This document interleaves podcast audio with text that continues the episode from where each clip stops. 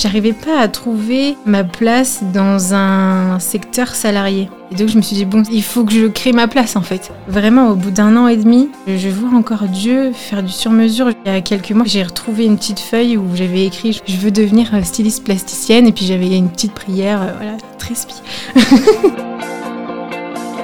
C'est un rêve parce que gentiment j'arrive en fait, ça s'appelle pas comme ça, mais c'est exactement cette démarche-là. J'ai l'expérimentation avec les clients, je découvre chaque fois un nouveau rapport à soi et du coup l'expression de son identité via le vêtement. J'ai une phase de recherche qui est en train de se mettre en place.